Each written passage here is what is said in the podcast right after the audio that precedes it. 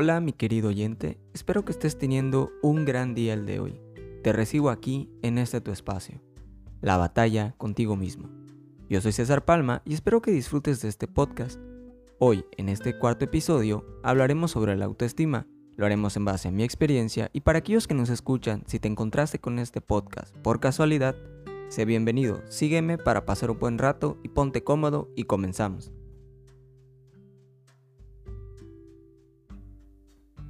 ¿Qué es la autoestima? En palabras simples, es la capacidad de querernos a nosotros mismos y en la cual nosotros nos aceptamos como somos realmente, con nuestros defectos y nuestras virtudes, buscando la mejoría personal todos los días. Existen diversos factores que pueden llevar a tener una mala autoestima. Estos pueden remontarse desde la infancia que tuvimos, así como el trato que los demás tienen sobre nosotros. Algunos de estos tratos se pueden llegar a encontrar cuando nosotros somos pequeños y nuestros padres nos hacen toda clase de comentarios desde por qué no somos más inteligentes, por qué no tenemos un mejor cuerpo, un mejor físico, por qué no somos más atractivos, por qué no tenemos el mejor promedio, o quizás del por qué no somos igual de buenos que nuestros hermanos. Esto no solamente hace que nuestra percepción de nosotros mismos se vea afectada, sino que poco a poco vamos generando cierta desconfianza, cierto daño, inseguridad, o quizás con, acompañada de alguna depresión a futuro. Esto hace que nosotros al salir al mundo terminemos fracasando, intentando alcanzar expectativas que los demás tienen en nosotros. La autoestima juega un papel importante para la vida. No es lo mismo decir salí mal en este examen, soy un tonto, quizás debería darme de baja y no soy nada bueno para esta carrera. Que decir, bueno, no salí bien, pero en el siguiente examen lo haré mejor. ¿Cómo saber si tienes mala autoestima? La incomodidad frente al elogio que te pueden dar. Las personas con baja autoestima tienen problemas para manejar las alabanzas de sus amigos, sus compañeros de trabajo o incluso sus jefes. Tienden a bajar la vista y desviar la atención del tema cuando un simple gracias alcanza para aceptar la felicitación.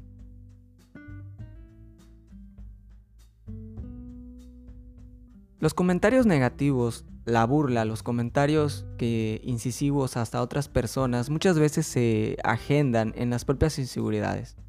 Esto hace que intentes presionar a un tercero para sentirte mejor por el contrario, las personas con niveles aceptables de autoestima tienden a reírse de sus errores y tomárselas como lecciones sin perjudicar el ánimo del resto. Tomarse las críticas de manera personal. Otro posible síntoma de bajos niveles de autoestima es tomarse las críticas de manera muy personal. En lugar de reaccionar de manera objetiva, ya sea aceptándola o sin darle importancia, reaccionamos de forma muy emocional esto lleva a reaccionar de mala manera o de angustiarnos. Recuerda que un comentario bien intencionado acerca de algo que puedes mejorar es una gran ayuda porque nació en la percepción de otro. En tu proyección, en tu proyección externa a la cual esa persona es la que te está, te está percibiendo. Si la crítica en primer momento no te gusta, lo que puedes hacer es contar hasta tres y no contestar ya que si tú contestas en ese momento puede ser que contestes de mala manera y tengas ese pequeño enojo que pueda dejar a, alejar a esa persona, ¿no? Ahora, algunas claves para tener una buena autoestima es aprender a no compararte con los demás. Tú eres un ser, un ser único, estoy seguro que tienes muchas virtudes. Cuando te comparas con los demás, Solo te ocasionas daño, te ocasionas dolor porque no hay mejores o peores personas. Recuerda que no eres perfecto, que todos tenemos defectos. No todos tenemos algo que quizás todos tenemos algo que quizás no nos guste. Puede ser nuestra voz, nuestro cuerpo, nuestro rostro, nuestra forma de ser.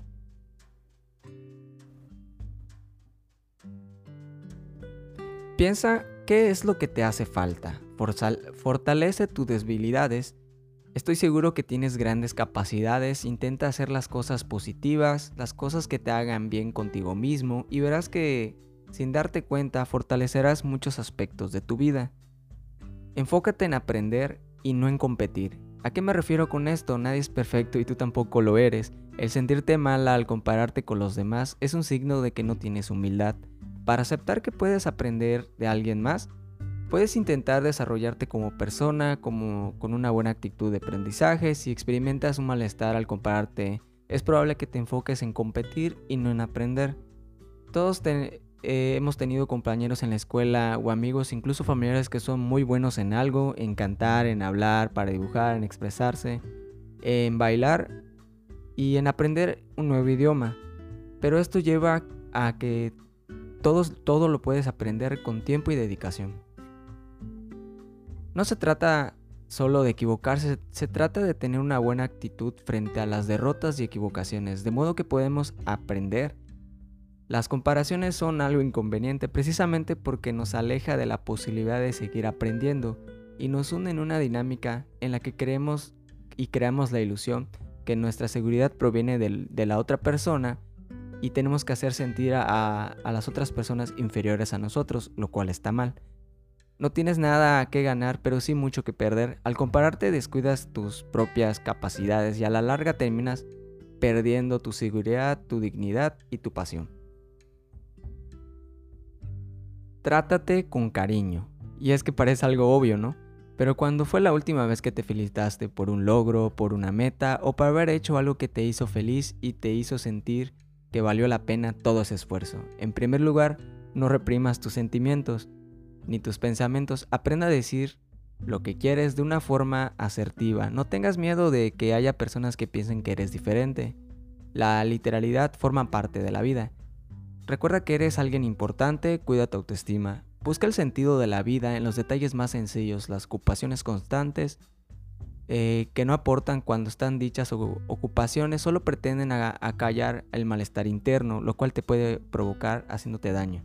Rotéate de buenos amigos, pero eso sí, no cierres la puerta a nuevas amistades.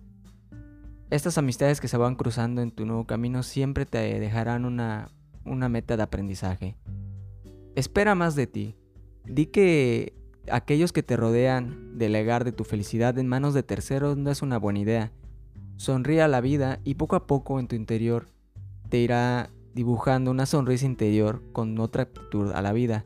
Regálate tres pasatiempos positivos al día, tres pensamientos, recuerda que eres una prioridad respecto a los demás, porque si no te cuidas te va a ser imposible poder acceder a otras a otras a personas. Ten mucho cuidado con las palabras que utilizas, intenta que ese diálogo interior que está en tu mente sea constructivo para que sume algo a, la vida de otra persona y no que reste. No te culpes de los, por los errores, aprende de ellos. Empieza a pensar positivo. Si piensa positivo reduce las influencias externas que estimulan tu negatividad. Trata de reducir tu exposición a estímulos estresantes o violentos y para más tiempo escuchando música relajante o leyendo, la música beneficia a tu mente de una forma muy buena. Todo tiene solución, incluso las cosas que parecen no tenerlas. Utiliza tu creatividad, por ejemplo, a veces en mis clases en línea hay temas que la verdad no se me quedan en la cabeza. Y aún así busco videos en YouTube, leo un poquito más y para que se me pueda reforzar y ya se me pueda quedar. Eh, tendrás que estar más consciente de tus pensamientos negativos automáticos. Cuando los, los reconozcas podrás desafiarlos y hacer que se vayan de tu mente. Sé fiel a ti mismo. El ser fiel a ti mismo comienza con algo tan sencillo como vivir sin máscara o sin miedos.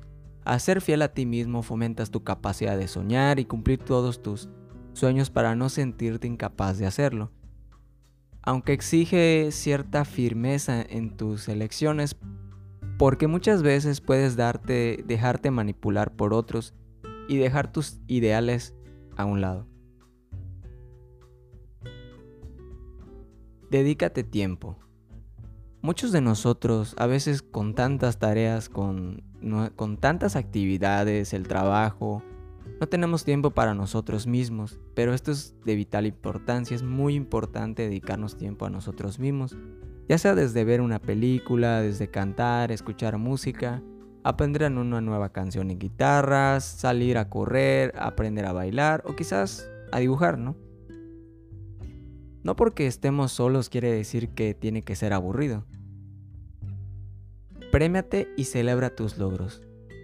ya sea el haberte esforzado en haber estudiado para poder cursar a la universidad, todo ese esfuerzo que ya hiciste, eh, que está, te encuentras ahorita estudiando, estés en, en, la prepa, en la secundaria, en la universidad, estés en ese trabajo deseado, todo eso, cuando menos adelante pensabas tenerlo y ayudaste, por ejemplo, a tu mamá en, tu casa, eh, no peleaste, te, trataron mal y reaccionaste bien, alimentaste a tu perro y limpiaste lo de, lo, de, lo de tu mascota y aprendiste una nueva canción en un nuevo idioma, todo eso es un logro que debes de ser celebrado. Cualquier actividad que hayas hecho, por más pequeña que sea, debe ser celebrado. Y sobre todo premiado por ti. Márcate metas realistas. No te digo que te marques metas muy altas como ser presidente, pero sí que metas que puedas eh, lograr a corto o a largo plazo.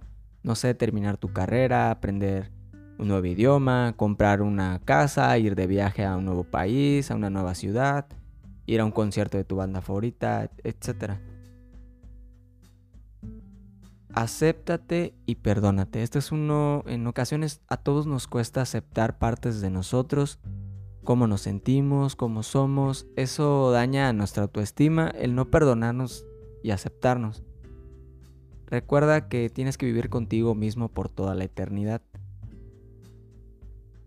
En estos tiempos es un poco difícil mantener la compostura, ya sea porque hemos aprendido a valorar a otros más que a nosotros mismos, o porque jamás hemos sentido que valemos. Pensamos que vivir aferrados a algo o a alguien es la solución de todo, la codependencia es mala, y más si esta persona no tiene el mismo interés que tú tienes. Tengo 23 años, he caído tantas veces y me he levantado más fuerte que nunca. Y aunque en este momento estés atravesando por una crisis emocional o por diversos problemas, siempre voy mejor que antes. Más vale la pena de esforzarse que, que, algo que podría cambiar. Me he mirado al espejo y me pido perdón a veces que me, encierro, me llegué a encerrar, eh, por ejemplo, a, llorar cuando pude haber salido con amistades, a olvidar, eh, me pido perdón por todo y prometo mantenerme más fuerte. Porque sé que lo soy y desde que y de esto no volveré a mirar atrás. Ese es un ejemplo de cómo podemos nosotros perdonarnos a nosotros mismos. Me despido, espero que este episodio de hoy te haya gustado y que hayas aprendido algo nuevo. Y tú dime, ¿tienes buena autoestima o tienes una mala autoestima? Hasta el siguiente episodio y recuerda seguirme en Facebook como La Batalla contigo mismo. Hasta pronto.